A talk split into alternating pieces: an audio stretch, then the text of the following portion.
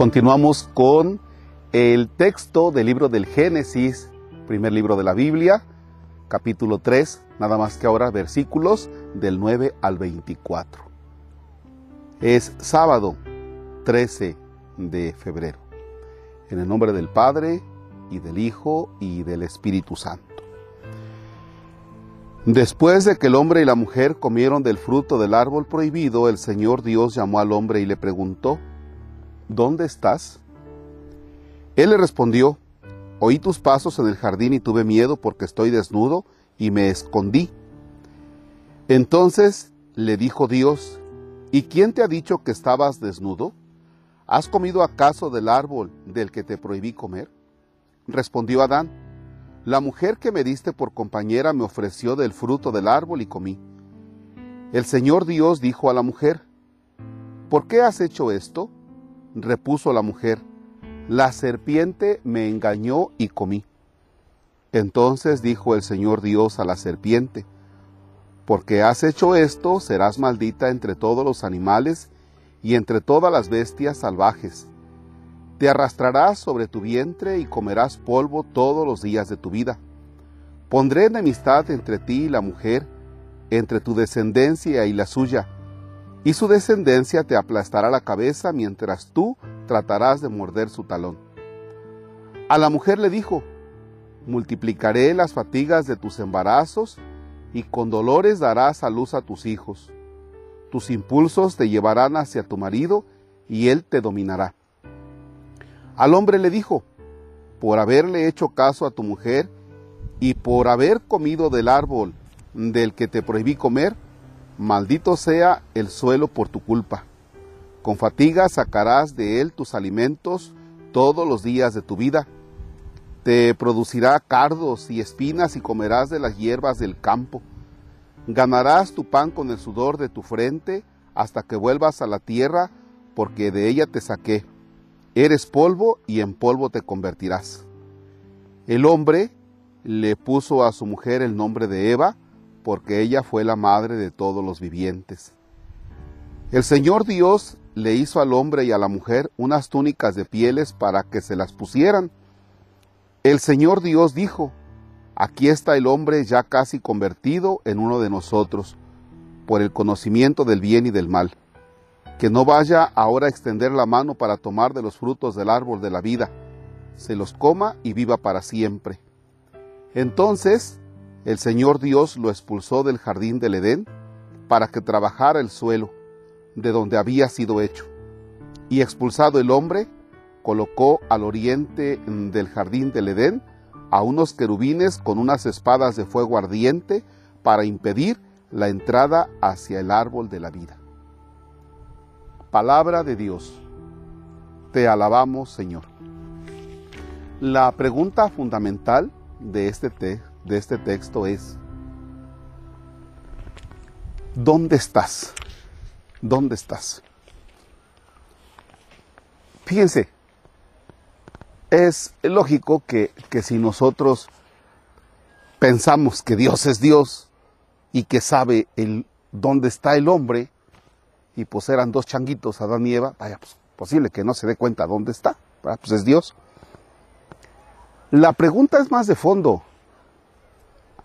¿Ya te diste cuenta hasta dónde llegaste? ¿Dónde estás? O sea, eh, ¿dónde te ubicas? ¿Dónde te ves, Adán y Eva? ¿Dónde te ves? Las situaciones de pecado a nosotros nos deben hacer tomar conciencia de la gravedad del pecado. ¿Sí? Porque a veces no tenemos conciencia de, esto, se nos hace muy normal. Por ejemplo, eh, un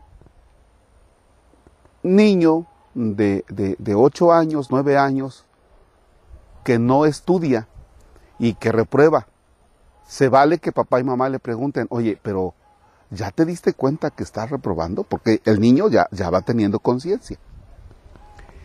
El de universidad, ya que pues se ha convertido en, en guarapetas, en desorden y que no ha estudiado lo suficiente, que no ha dedicado el tiempo necesario al estudio.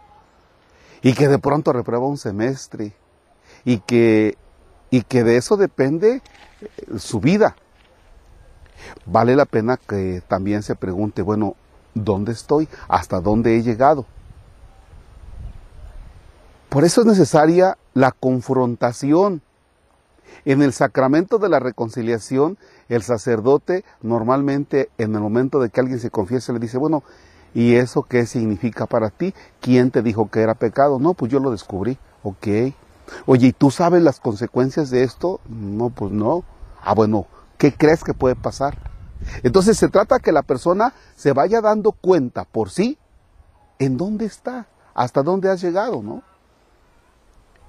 Eh, cuando en ocasiones en la vida matrimonial uno de los dos va contribuyendo para que para que termine esa vida matrimonial. Y cuando uno de los dos falla, es necesario preguntar, oye, ¿y ya te diste cuenta hasta dónde llegaste?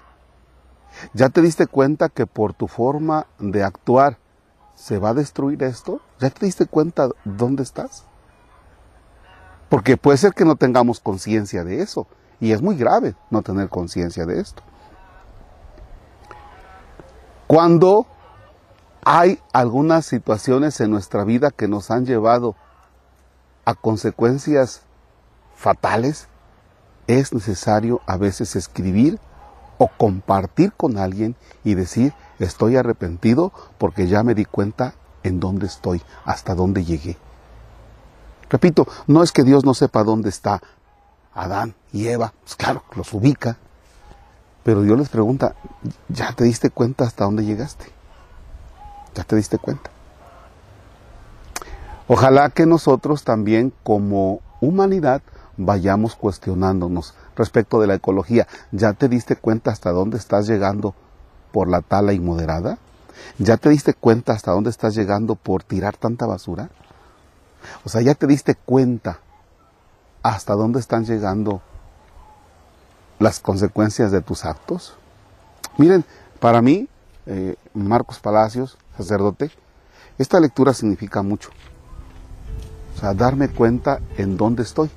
Y, vamos a darnos un chance, tanto en lo positivo como en lo negativo, para que no todo sea negativo. ¿Ya te diste cuenta en dónde estás? Haz una listita. ¿Por qué? Porque ya el miércoles estaremos iniciando la cuaresma y entonces necesitamos nosotros ubicarnos, tomar conciencia de nuestra vida para aprovechar el camino cuaresma. Padre nuestro que estás en el cielo, santificado sea tu nombre. Venga a nosotros tu reino, hágase tu voluntad en la tierra como en el cielo. Danos hoy nuestro pan de cada día, perdona nuestras ofensas como también nosotros perdonamos a los que nos ofenden. No nos dejes caer en tentación y líbranos del mal. El Señor esté con ustedes. La bendición de Dios Todopoderoso, Padre, Hijo y Espíritu Santo descienda sobre ustedes y permanezca para siempre. Amén. El Señor es nuestro gozo, podemos estar en paz. Demos gracias a Dios. No se les olvide compartir los audios, los videos y desde luego si se pueden suscribir a YouTube, háganlo. Gracias.